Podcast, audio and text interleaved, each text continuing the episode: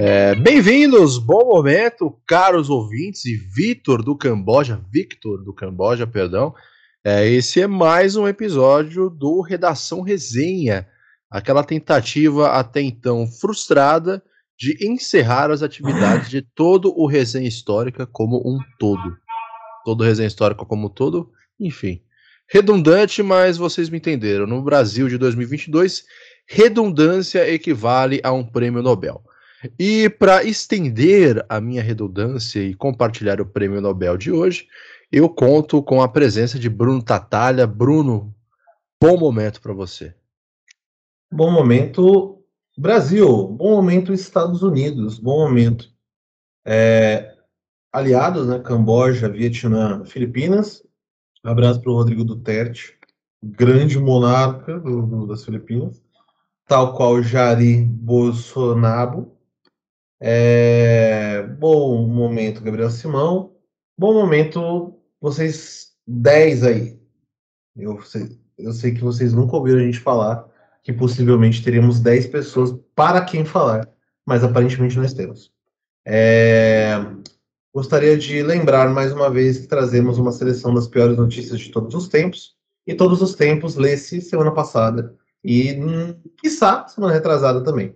Mas a gente também precisa lembrar que existe uma questão de tancabilidade das ideias, né, das notícias, e algumas a gente não tanca, então por isso é, não comentaremos casos sensíveis demais e não comentaremos casos vergonha alheia demais, uma vez que de vergonha alheia já basta a nossa própria vida. Abraço. É, de vergonha alheia também o debate, bem entre aspas, entre Ciro Gomes e Gregório do Vivier, foi uma das coisas mais gratuitas dessa semana, se não a mais gratuita dessa semana. É, então vamos lá para a nossa primeira notícia, que fala sobre história do Brasil. Fala sobre as pessoas que fazem esse país funcionar, que não aparecem em absoluto lugar nenhum, tirando algumas pouquíssimas exceções. E a gente está falando de um lugar muito simbólico do poder de um Estado, no caso, o Estado de São Paulo, e no caso, estamos falando do Museu do Ipiranga, conhecido também como Museu Paulista. Então, para quem está por fora, o museu tem passado aí, sei lá, os últimos seis anos. Não, foi mais que isso. É, eu acho que ele ficou em obras de 10 a 12 anos. É, então ele ficou um bom tempo fechado ao público para fazer uma, uma profunda restauração, uma profunda reforma e vai ser reaberto esse ano, olha só. Então fica aí uma, uma dica de passeio que vai valer a pena esse ano, que é o Museu de Ipiranga. E durante esses trabalhos de reforma foi encontrado lá um par de havaianas. Um par de havaianas foi encontrado né, dentro do forro do telhado do Museu do Ipiranga e começou a levantar um profundo questionamento de arqueólogos, historiadores, restauradores, é, funcionários do IFAM e pedreiros do Brasil afora sobre o que diabos poderia vir a ser aquele objeto, e uma vez constatado que ele era um chinelo, qual é a função social de um chinelo. Então, essa é a notícia que a gente pegou aqui emprestado do portal UOL, da parte Nossa Moda. Então, aparentemente, é, a história está tão desvalorizada que ela precisa alugar espaço em uma coluna de moda que pouquíssimas pessoas, por exemplo, eu e o Bruno, não sabíamos que existia. Acredito que Victor, nosso grande ouvinte do Camboja, também não sabia. É, mas também é... se chinelo não é moda, eu não sei mais o que chinelo é. Chinelo é vida, chinelo é tudo. É, chinelo é pop. O agro não é pop. Mas o chinelo, que o é. chinelo é tech? Se o chinelo não é tech, o que, adianta, então, acordar todos os dias? Se a vida é uma grande enganação, então. Vai? Vai dizer que a minha Havaianas do Homer Simpson não é tech. Eu não, é, eu não uso Havaianas porque eu acho muito caro, né? Eu uso Ipanema, porque... Ipanema. Ipanema você acha em qualquer loja de... As, as lojas que, quando éramos criança, eram chamadas de lojas de R$1,99 ou até lojão do real, quando alguma coisa custava um real. É, e não só o Kinder Ovo, como todo mundo ouve incessantemente da época em que o Kinder Ovo custava um real. É, mas é, lá não vende a Havaiana porque é muito caro mesmo. É, mais, é bem mais, tipo, 50 pau a Havaiana. não é possível. Eu uso Ipanema. Quando eu, quando eu era pequeno, vendi uma, uma, um chinelo que chamava Baianas, que era uma versão furreca da Havaiana, que era considerada furreca também, que era muito curioso. Mas é engraçada essa notícia porque é um blog de moda, né? O nome do, lembrando que o, o, UOL significa universo online, então ele não é só um, um, ele não é exatamente um site, ele é um portal. Ele já era um portal antes desse, desse termo virar virar moda, né, de começarem a criar vários portais. Então ele, ele abriga vários blogs, entre eles o blog do Google Gloss, o blog do Splash, o blog do Chico Barney, o blog do Nossa Moda, que eu não conhecia, mas enfim. E é engraçado que ele, ele fala, tipo, nossa, eles encontraram esse chinelo, que na verdade não eram Havaianas, era um chinelo de uma, de uma marca chamada Alpargatas, que foi lançado em 1962. E eles falam na notícia que eles começaram a repensar o futuro, o passado e presente do, do, do museu através da, do, desse artefato. E é engraçado pensar o efeito que é causado por uma lapa branca de borracha com uma tira azul, né? É, simplesmente não tem nada demais nessa, nessa, nessa, chinela, se a gente puder dizer assim. É só uma chinela. E, e, eu achei muito engraçado porque não na notícia eles falam, olha, eles encontraram 1.250 artefatos. Se o mais importante para virar uma notícia é a Havaiana, imagine que, que não era o resto, né? Provavelmente eram brincos é, únicos, assim, só um lado do brinco, ou um botão de calça, ou linha ou, de barbante. Ou a dignidade do PSDB. Que vale menos que uma Havaiana. Exatamente. É, eu, eu, também achei curioso esse detalhe dessa notícia aqui, porque foi, porra, tem, tem umas paradas muito, por exemplo, o quadro de independência, que é uma parada colossal e a mais falada. É, poderia sair uma notícia sobre ele, sobre outras obras gigantescas também que estão dentro da casa, sobre a prataria da casa, sobre os móveis que foram restaurados desde o, da época da construção do museu, que ainda permanecem vivos. Mas não, o que chama a atenção realmente é o chinelo. Acharam um chinelo em cima de uma viga de madeira que faz parte do telhado e aquilo chamou a atenção dos restauradores. Né? Então, aparentemente, eles precisavam é, utilizar de carbono 14 para determinar a datação dessa chinela. Então, uma lapa de borracha vulcanizada chama a atenção. E para colaborar com as investigações, é, eu bolei algumas perguntas aqui que eu gostaria que o pessoal do museu respondesse no futuro. Então, por onde que esse chinelo andou? Será que antes dele chegar no museu ele pertenceu a alguma mãe habilidosa lançadora de chinela que acertou o filho que fugiu de uma surra bem merecida na rua? Provavelmente uma mãe, uma mãe de família italiana do Ipiranga. É, por que não? É, será que essa chinela fez boas e memoráveis viagens até a padaria no final da tarde? Ou no sábado de manhã? Não sei. É, será que essa chinela fez boas viagens até o boteco do, do Djalma para tomar um rabo de galo, para tomar uma boazinha, para tomar aquele bombeirinho, para tomar aquela breja? Jogar aquela sinuca, sabe? Ouvir o clássico da música da época, já que é uma chinela dos anos 60. Então, ouvir o clássico da época quando jogava aquela sinuquinha e dançava loucamente às três da manhã, agarrado a um, cara, a um cachorro caramelo. Então, assim, são perguntas só para, né, buscando ajudar o pessoal que está trabalhando nos, nos reparos finais, né? Tá em fase final a obra. Pra... um contexto histórico para o objeto também, né? Importante. Sim, né? Porque uma chinela largada no tempo a gente não entende, né? Exato. A gente não sabe o que, que é. O que, que é isso? Uma chinela? Será que é uma chinela ou será que é uma antiga armadura greco-romana que foi prensada acidentalmente oh.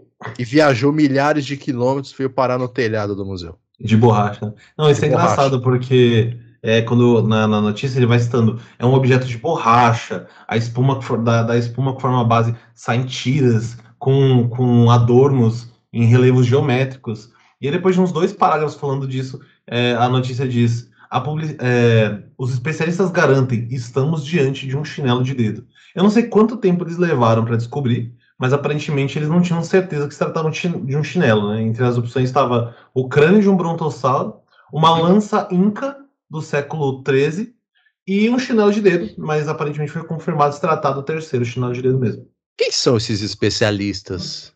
Provavelmente o Léo Dias, né? A gente está falando de um blog de moda.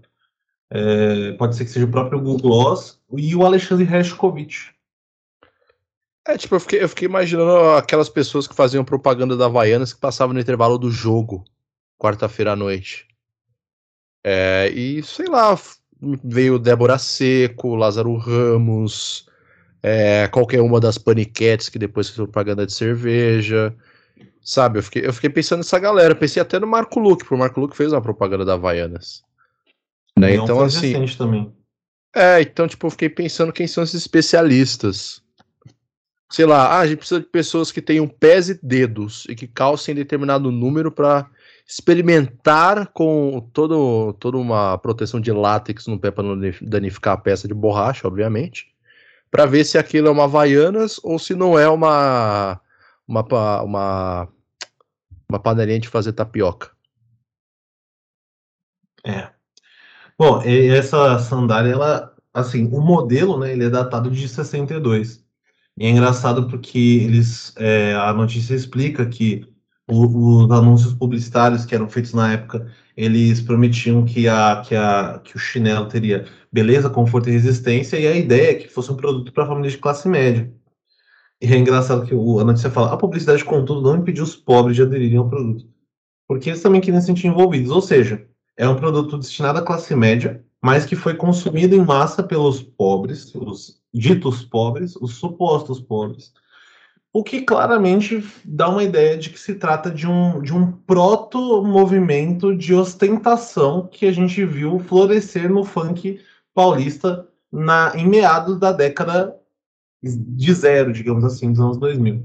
Eu acho que isso aí é um. É um é, é, a gente pode dizer que os pobres, os ditos pobres que usam Havaianas nos anos 60, eles são os ancestrais dos funkeiros paulistas de 2005 2006.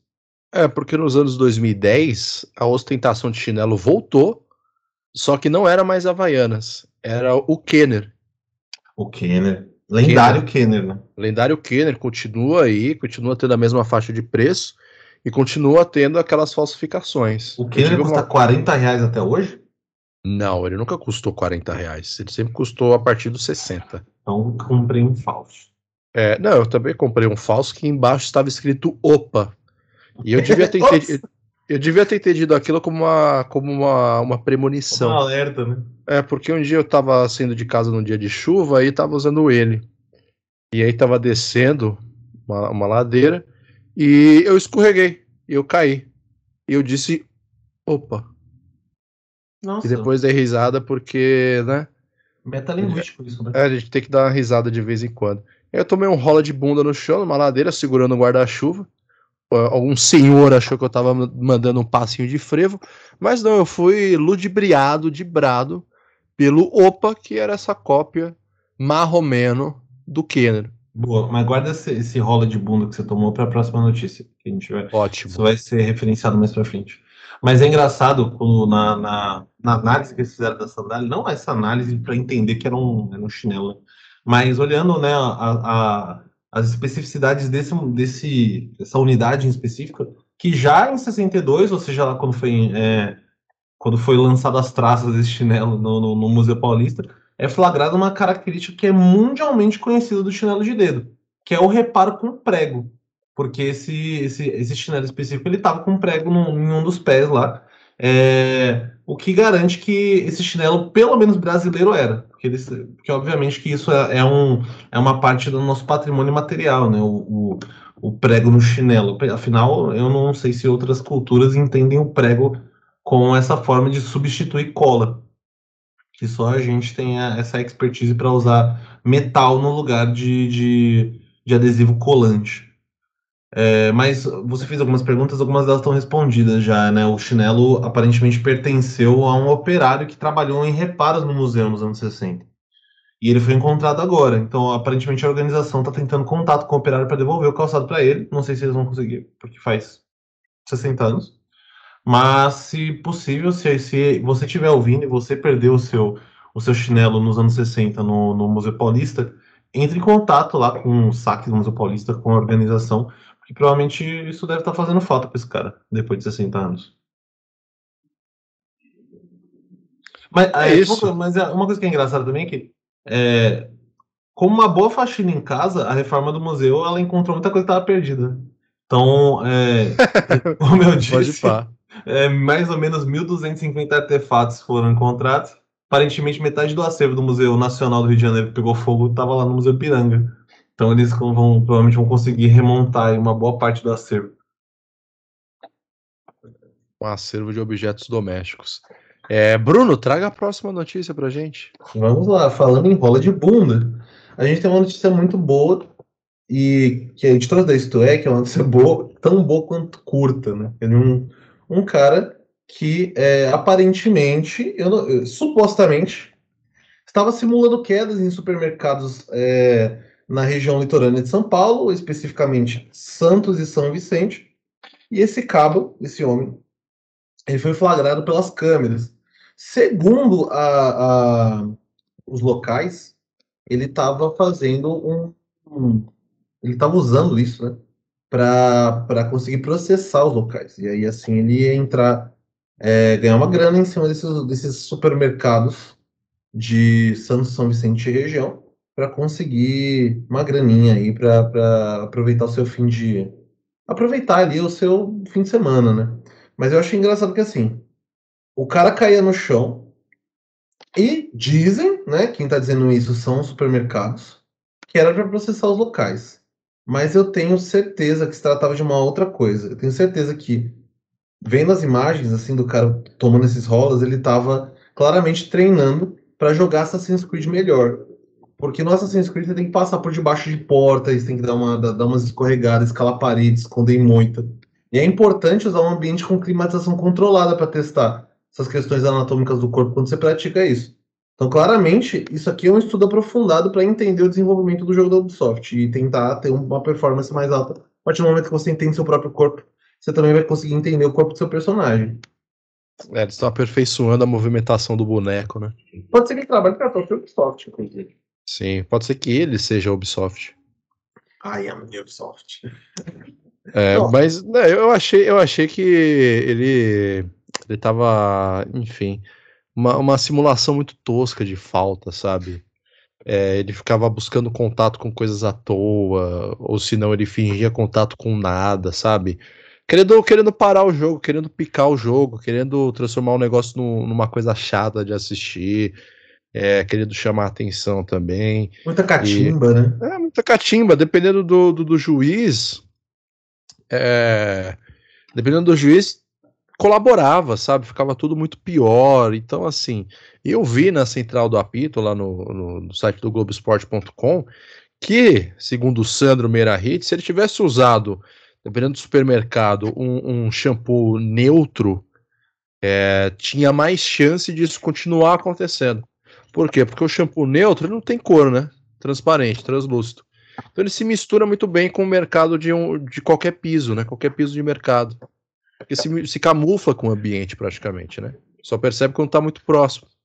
Então ele devia ter, ter prestado atenção nesse detalhe.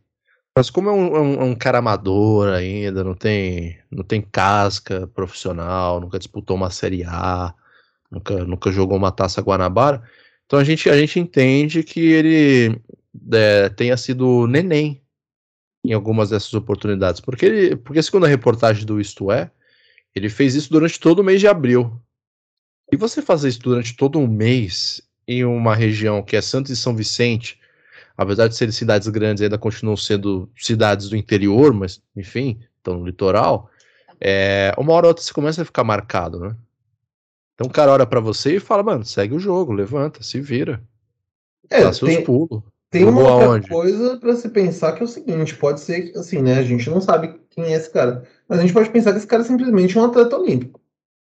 Que na situação que a gente está, as únicas formas de você conseguir ter uma estrutura suficiente para se manter em forma é indo para o BBB ou entrando no mercado e simulando seu, seu, seu salto triplo, seu salto com vara, seu salto com obstáculo, seus 100 metros rasos. Onde você vai treinar isso daí? Quem que vai te dar estrutura? De repente, esse cara estava tentando mostrar a performance dele para o mercado, seja o, aqui, seja o Carrefour, seja o Mini Extra, para conseguir cravar em uma, um patrocínio para tentar as Olimpíadas de Paris de 2024.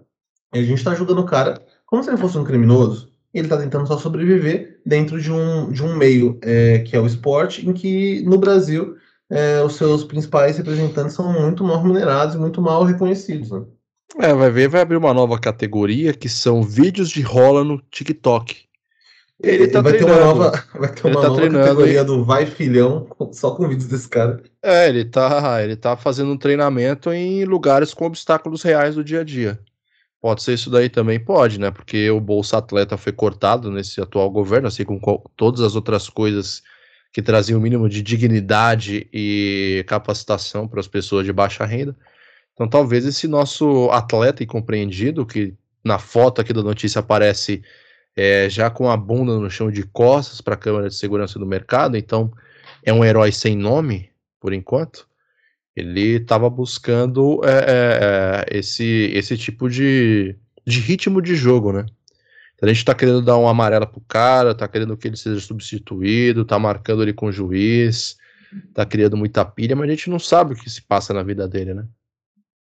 Acho que, acho que é, é uma boa notícia que fala sobre empatia. Eu acho também. Se você, se você não, não fazer uma reflexão sobre empatia depois dessa nossa leitura aqui, dessa notícia, eu acho que você tem um problema muito grande na sua vida, um problema muito grande é, que você deve resolver na sua personalidade. E toda vez que você for passar no corredor de shampoo, pasta de dente, sabonete, é, detergente também, você provavelmente vai lembrar desse cara aqui, vai lembrar da gente, vai lembrar dessa notícia.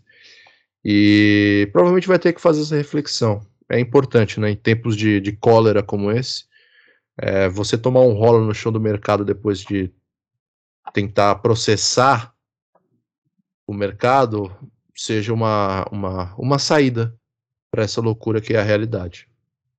Agora, feita aqui a nossa pausa do De Volta para Minha Terra do programa do Google, vamos para terceira notícia de hoje, que é do portal Metrópolis. Adivinha só? Eu e Bruno Tatalha temos agora um novo crush ele se chama Portal Metrópolis. Pragmatismo não soube valorizar. Tem pessoas que sabem valorizar. A fila andou. É isso aí. É, e a notícia do portal Metrópolis aqui vem direto de Curitiba, conhecido também como a Rússia brasileira que tudo de mais estranho e escroto que acontece nesse país normalmente tem Curitiba em primeiro lugar. E a notícia é o seguinte: professor de karatê é acusado de dar socos em criança como punição.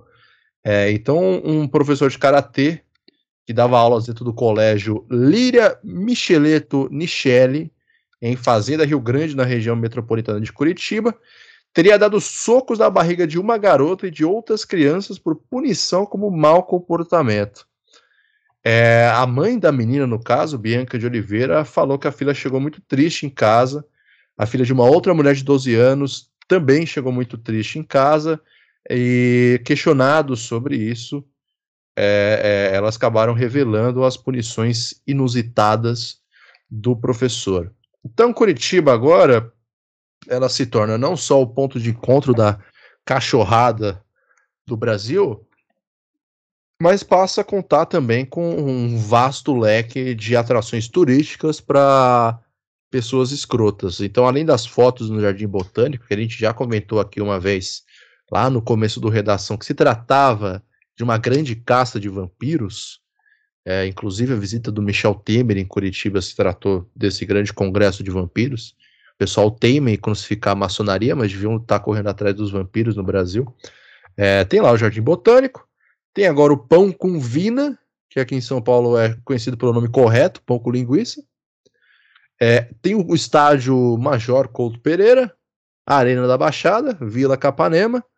Tem também racismo, é, pastores e padres abençoando armas de fogo e a mais nova novidade da cidade, que é professores de artes marciais que dão socos em alunos, porque esses professores não assistiram o programa da Super Nani. Não, você esqueceu uma coisa aí também, que é os relatos de Curitibanos de ser a cidade mais fria de todos os tempos. Que você ah, é, tá passando é... frio em São Petersburgo, os caras falam é que você não vem em Curitiba. É verdade, tem isso. Não, é assim, né? O cara aparentemente deu socos numa menina de 9 anos por mau comportamento. Primeiro que a gente não sabe onde, foi, onde esse mau comportamento foi exercido. Então isso me preocupa muito porque eu acredito que, nesse caso, os pais não podendo bater nos filhos, é, por conta da, da lei da palmada e outras coisas, eles estão colocando os filhos no karatê e molhando a mão do professor. Porque aí o professor bate nas crianças por coisas que elas fazem em casa. Nada garante que essa criança não está apanhando porque ela, porque ela deixou a louça na, na, pia. Ou seja, isso pode ser, na verdade, um desvio, um, um subterfúgio para que os pais possam punir os seus próprios filhos com, com punições físicas, em vez de bater neles e, e correr o risco de serem presos, eles estão colocando a criança no contexto em que ela, em que normalmente ela já seria, já apanharia de qualquer jeito, ou bateria se ela fosse muito boa, que não parece ser o caso. Porque senão essa menina tinha dado um pau nesse, nesse professor. É, e aí a mãe diz que a criança chegou triste em casa. Eu não entendi a importância de estar escrito na notícia, né? Porque ela apanhou do, do, do professor. Eu imagino que, que, que, ela esteja triste. E isso claramente usou o horário do, o horário do recreio dela, que ele, ele aparentemente deu soco na barriga dela. E ela não pôde desfrutar do seu macarrão com salsicha no prato azul com garfo de plástico amarelo. E todo mundo sabe que isso deixa qualquer um triste. Então, assim, a notícia em si, ela é, ela é pouco aprofundada e eu dou graças a Deus, porque é muito bom não ter uma notícia aprofundada sobre, é, sobre agressão a menores, ainda mais menores do ensino fundamental. É, e, sem, e, sem, é, e sem a necessidade de especialistas que digam, é, isso daí foi um soco. Isso foi um soco. Isso foi um soco. É porque é karatê, né? Eu ia falar é, algumas terminologias, mas que são do judô, tipo, o cara deu um na menina, mas não, não entraria. O cara simplesmente deu um socão socão, famoso socão. O socão que é, é, é, é, na barriga da é, famoso socão e talvez com um, um, se o cara, se o professor for um pouco geek, aqueles nerd trouxa de direita, ele pode ser fã de Cobra Kai.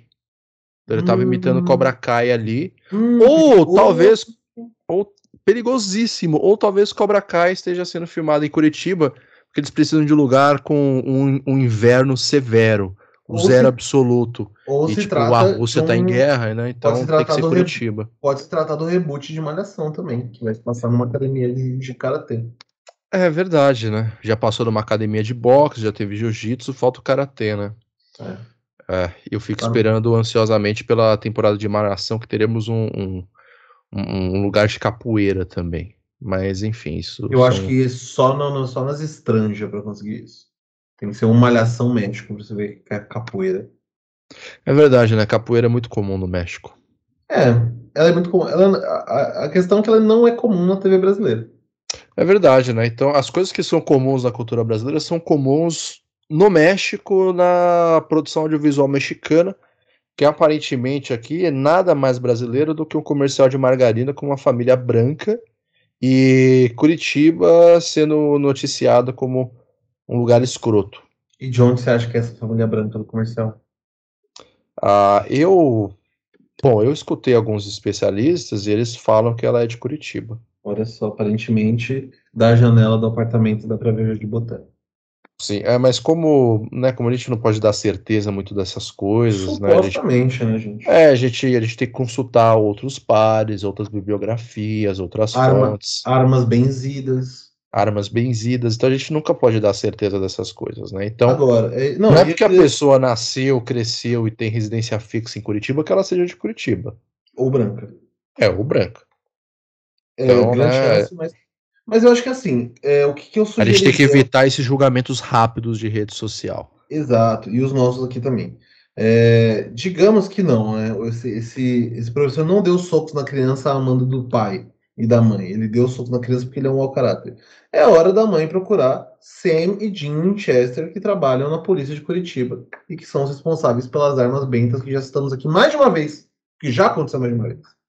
Se eu fosse elas, eu ia até a polícia procurando esses dois agentes em específico, não sei que nomes que eles estão usando aqui, mas geralmente alguma referência. Você pode procurar pelos policiais Angus e Malcolm Young, que provavelmente é o nome que eles devem estar usando aqui, e tentar aí uma justiça através do sobrenatural, é, onde você deve ter mais chance do que conversando com a, o departamento policial da cidade de Curitiba. Faz sentido, né? Já que eles estão benzendo as armas de fogo, né? Jogando espiritualidade em armas de fogo, que são seres inanimados, nada mais correto do que você investigar, resolver e punir crimes em Curitiba também pelo sobrenatural. Perfeito. Agora, para nossa última notícia do nosso giro de notícias dessa semana, a gente tem uma notícia muito atrelada aos processos históricos do século XIX porém, que aconteceram aqui mesmo no Brasil e aqui mesmo no século XXI, logo aqui e agora. Quando, é, no complexo do Salgueiro, no Rio de Janeiro, é, traficantes tranquilizam moradores, dizendo, abre aspas, não trabalhamos com opressão, fecha aspas. O que aconteceu no complexo do Salgueiro, que fica em São Gonçalo, no estado do Rio de Janeiro, é que o aparentemente rodou uma espécie de circular fake que supostamente teria sido é, teria sido compartilhada pelos traficantes do, do, do da região é, dizia que a partir daquele determinado momento os motoristas dos aplicativos é, Uber 99 e afins não poderiam mais circular é, na favela, no complexo de Salgueiro. E aí os traficantes é, fizeram né, se movimentaram, se organizaram e fizeram uma nota de repúdio dizendo que, na verdade, é, basicamente desmentindo a nota anterior, dizendo que sim, os Ubers podem circular é, à vontade, a vontade é muito forte, circular sem problemas no, na região, né? Então, o mais curioso é, basicamente, o tráfico de drogas no complexo do Salgueiro passou por uma evolução que eu julgo absolutamente natural. Uma vez que ele já se trata de um, né, um grupo de crime organizado com um partido centralizado, o próximo passo seria necessariamente incutir a ideia de luta de classe na comunidade. Então, se vocês verem a nota lá do, do, do grupo, eles falam é, que não trabalham com opressão e que eles não, não tirariam nada do trabalhador. Jamais vamos tirar algo do trabalhador. Então, eles estão incutindo ali uma ideia de luta de classes. É, e eu tenho certeza que o dono do morro se inspira no ex-jogador da, da base do Flamengo, conhecido como Marx Lenin. E aí tem essa frase aí do jamais vamos tirar algo do trabalhador. É importante lembrar que o grupo é um braço do Comando Vermelho. E Comando Vermelho tem tudo a ver com comunismo, embora não tenha nada a ver com comunismo. Por que eu digo isso? Eu tenho um amigo, e de fato é um amigo, não foi eu que fiz isso, eu juro, por Deus, ou que, ao que vale, que uma vez ele fez uma prova de história, ele me contou isso uns meses atrás, e eu acho que eu já falei pro Gabriel isso, que ele fez uma prova em que tinha uma pergunta que falava sobre o Exército Vermelho. E que na resposta dele, ele falou sobre o Comando Vermelho. Porque ele se confundiu entre as instituições. Ele confundiu a instituição Comando Vermelho com o Exército Vermelho. Os dois são vermelhos, tudo bem que a, a prática é um pouco diferente, né? A praxis, digamos, dos dois grupos é, é um pouquinho dessemelhante. Mas, né, eles não deixam de ser vermelhos. Então eu acho que tem tudo a ver. Essa, essa, é muito engraçado que essa coincidência vá é, desembocar, digamos assim, nessa ação do Comando Vermelho, trazendo basicamente uma ideia de unidade, de comunidade e de, e de e mais próximo de uma sociedade socialista, né? Eu acho que a gente não pode dizer isso, na verdade, mas é uma boa colocação, eu acho. Não, faz, faz sentido, faz sentido. O que fica bem claro aqui é que aparentemente o, os traficantes estão querendo evitar de se tornarem um sistema que ideologicamente eles buscam combater. É, como? Vendendo drogas, armas e matando pessoas. E disputando território com milicianos, já que estamos falando do Rio de Janeiro, né? É um outro cenário, é um outro país, tem as suas questões internas. Mas eles já demonstram ter uma consciência de classe muito mais elevada que o PSOL, por exemplo. PCO, PSTU, até talvez o próprio PCB. Então eu, eu acho que é um caso muito curioso. A gente vai continuar em cima para ver o desdobramento dessa notícia, porque é algo importantíssimo, ainda mais em um ano de eleição e Copa do Mundo, principalmente Copa do Mundo, porque isso pode se espalhar para o resto do país.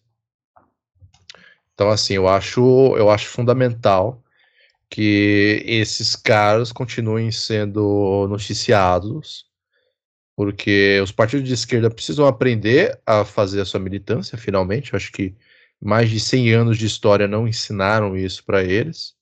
Então talvez o exemplo tenha que vir de uma, de uma situação em que parte da população, infelizmente ou felizmente, vive, e que falta ali um pouco de tato político.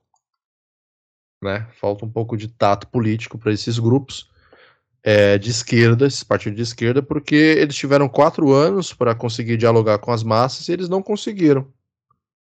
E aparentemente um simples WhatsApp, uma simples corrente divulgada em stories do WhatsApp em uma comunidade do Rio de Janeiro, tem um efeito político muito mais profundo do que você colocar Caetano Veloso e Gilberto Gil cantando sobre progressismo, sobre o fim da desigualdade social, etc, etc. Então, aparentemente, uma situação muito mais real para as pessoas, tem um efeito muito mais prático na vida delas, politicamente falando, do que você colocar artistas consagrados e aparentemente, né? Como dito, a gente não vai ficar afirmando coisas aqui é, sem ter certeza, aparentemente ricos ou que estão bem de vida. Então eu acho acho importante isso daí. Uma última coisa que eu queria falar é que a noção de opressão dos traficantes, e aí é uma crítica teórica que eu faço a eles, e aqui vou citar grandes autores como Paulo Cogos, é, é, é, Nando Moura, quem mais a gente pode falar aqui como grandes autores? Kim Kataguiri. Kim Kataguiri, né, Monark, quem mais a gente pode falar?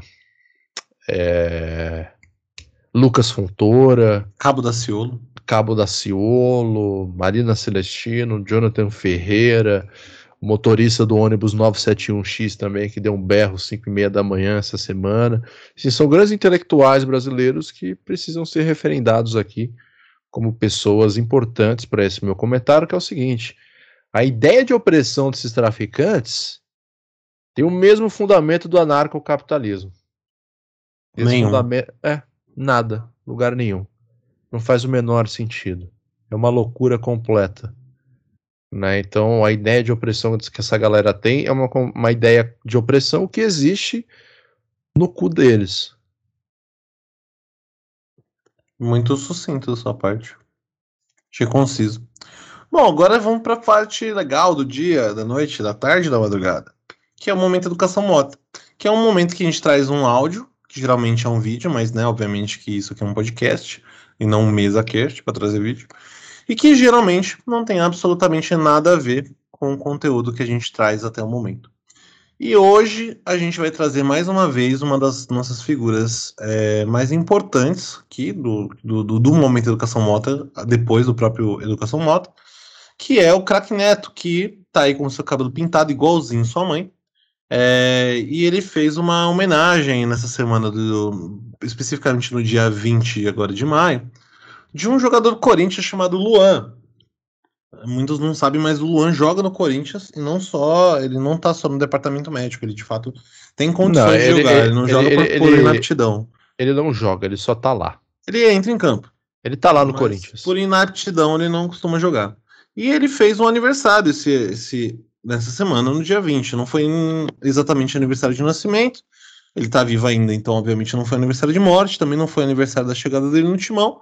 Mas aí o nosso querido Crack Neto vai, vai fazer essa homenagem a ele e vocês aí aproveitem esse momento, porque é um momento em que a gente não fala, então geralmente é o melhor momento aí do programa. Então, fiquem com mais um momento Educação Mota. E que, por sinal, pode até mandar um cobertor para esse aqui também.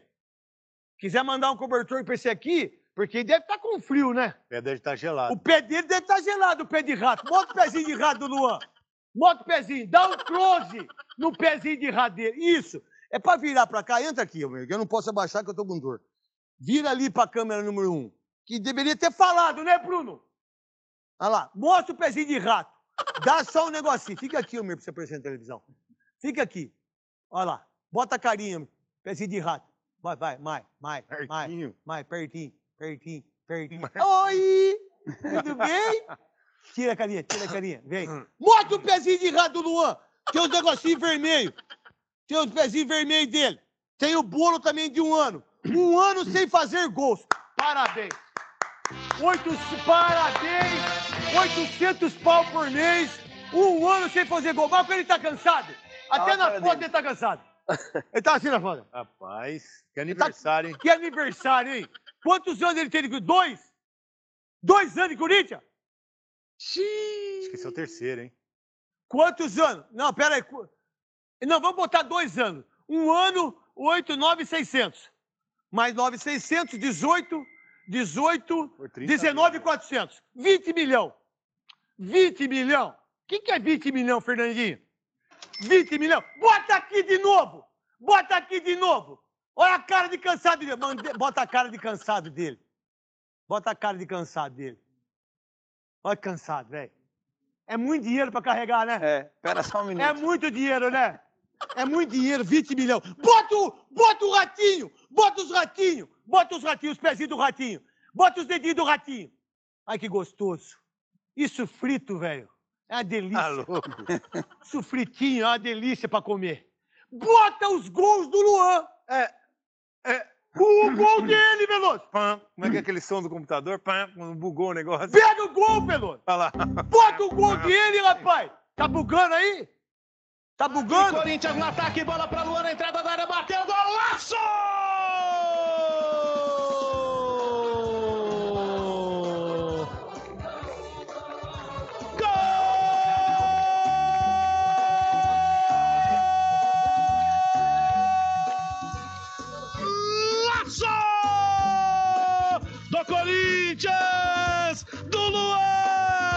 Especialista em gols bonitos.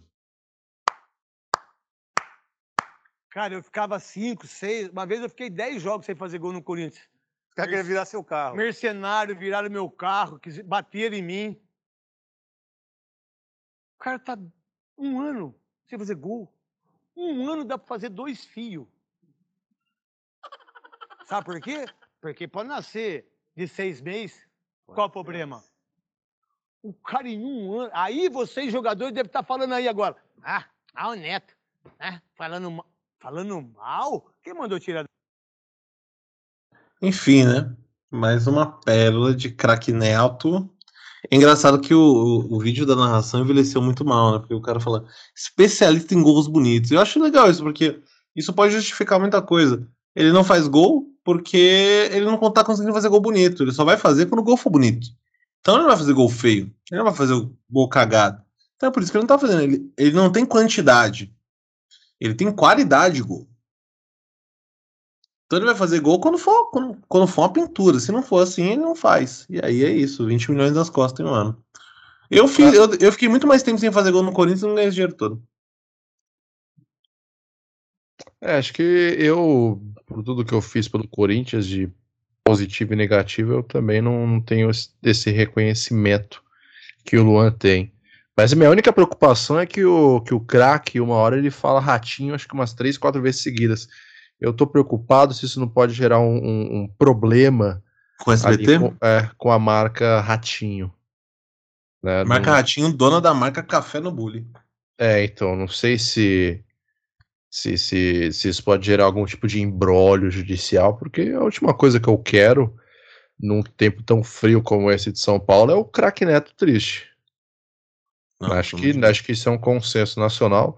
Se Ah, o craque Neto tá triste, o país vai desandar de uma vez, né? Se isso o país já não desandou de uma vez, e a única coisa que mantém, o único palito de dente que mantém é a última estrutura de pé seja o craque Neto. Então, assim, a minha preocupação vai nesse sentido. Porque o vídeo, ele é, é o vídeo, o áudio, enfim, o trecho aqui, ele é irretocável, Como sempre. como sempre, né? E então a minha preocupação é essa. A minha preocupação é que o chinelo encontre o seu dono. Se não for um chinelo, obviamente vai ser uma mochila. Né? Esse objeto aí, que segundo especialistas pode ser um chinelo, se não for uma mochila. Então a, a minha preocupação é que esse objeto encontre um bom destino e esteja ali, se possível, na exibição do Museu do Ipiranga quando ele reabrir. O meu desejo também é que eh, o craque Neto continue feliz. E o meu desejo também é que o pessoal aprenda, aprenda a ter consciência de classe. Perfeito, irretocável, tal qual craque José Ferreira Neto. É, comentários finais, Bruno, do nosso episódio de hoje. Eu acho difícil comentar, hein, cara. É, tem, acho que a gente já falou bastante, a gente trouxe uma mensagem muito positiva e analítica ao mesmo tempo. A gente trouxe uma resenha muito aprofundada para esse programa. É, e eu tenho certeza que isso não se repetirá. Voltaremos a ser os medíocres de sempre a partir da próxima semana. Verdade. Então, se você notou um, um tom de otimismo, felicidade, vontade de viver, é, nosso mais sincero pedido de desculpa e que você continue sendo um fiel ouvinte do Redação Resenha e dos outros programas do Resenha Histórica. Ah, inclusive essa semana, quarta-feira, vai estrear é, o Resenha Educação. A gente vai falar sobre jogos de azar. Não, mentira. Vamos falar. Jogo do bicho. É, vamos ensinar de maneira pedagógica e lúdica como você fazer as melhores apostas, os melhores animais do jogo do bicho, dependendo da sua região e do seu estado. Não, mentira. É, vamos falar sobre educação, obviamente, e compartilhar experiências, vivências sobre educação. Então se liguem aí, quarta-feira sai o primeiro episódio, tá bem legal, é, num formato mais curto. Então a gente tem ali um tempo de aula em cada episódio, 50 minutos. Se você estuda de manhã, 40 minutos se você estuda à noite. Então se liguem aí que quarta-feira tem episódio novo. Então, mais uma vez, desculpa por toda a alegria, toda a felicidade que a gente demonstrou. É, um abraço pro Gabriel Rossini também, porque aquele cretino aparentemente tem coisa melhor para fazer do que gravar comigo e com o Bruno sobre notícias patéticas que podem provocar tristeza e felicidade nas pessoas. Um abraço pro craque Neto também. Um abraço saudoso para Havaianas Branca de Correia Azul muito obrigado para você, cara ouvinte, inclusive o Vitor do Camboja e os nossos, o nosso fã-clube, a nossa fiel torcida organizada que mora em Ohio, Estados Unidos. Bruno, recados finais, um abraço, um tomar naquele lugar bem dado. Não vou fazer isso, porque senão eu mesmo vou ter que editar e botar pia, é melhor não, não, não arriscar. Não, não precisa, os recados finais são os de sempre, né? Sigam o Resenha nas redes sociais, estão aí no Facebook. Eu não sei quais são as redes sociais, mas acredito que o Facebook esteja lá. O Instagram eu sei que tá. É, de repente, um futuro Twitter shitpost do resenha, quem sabe. É, mas se for muito mais trabalho pra gente, não vai acontecer. Mas é, fiquem de olho no nosso feed. Estamos aí no Spotify, no Castbox, no Pocket Cast, no Apple Podcast e, e no Google Podcast, em outros seis, acho, é, serviços. E, ou no, da, no próprio site da Anchor você também consegue encontrar os conteúdos do resenha. Prestigiem-nos, é, verifiquem aí os outros programas. De repente, esse programa aqui é uma porcaria muito grande para você, mas existem coisas mais relevantes, como o Prezado Amigo Afonsinho, o próprio Re Resenha Histórica ou o futuro Cozinha do Barba. Acompanhe-nos assim que esse programa aí aparecer, vocês vão ter acesso exclusivo é, a esta patifaria virulenta que é o que a gente faz todas as semanas. Então, por enquanto é isso. Abraços. Então é isso, gente. Até o próximo episódio. Muito obrigado e tchau.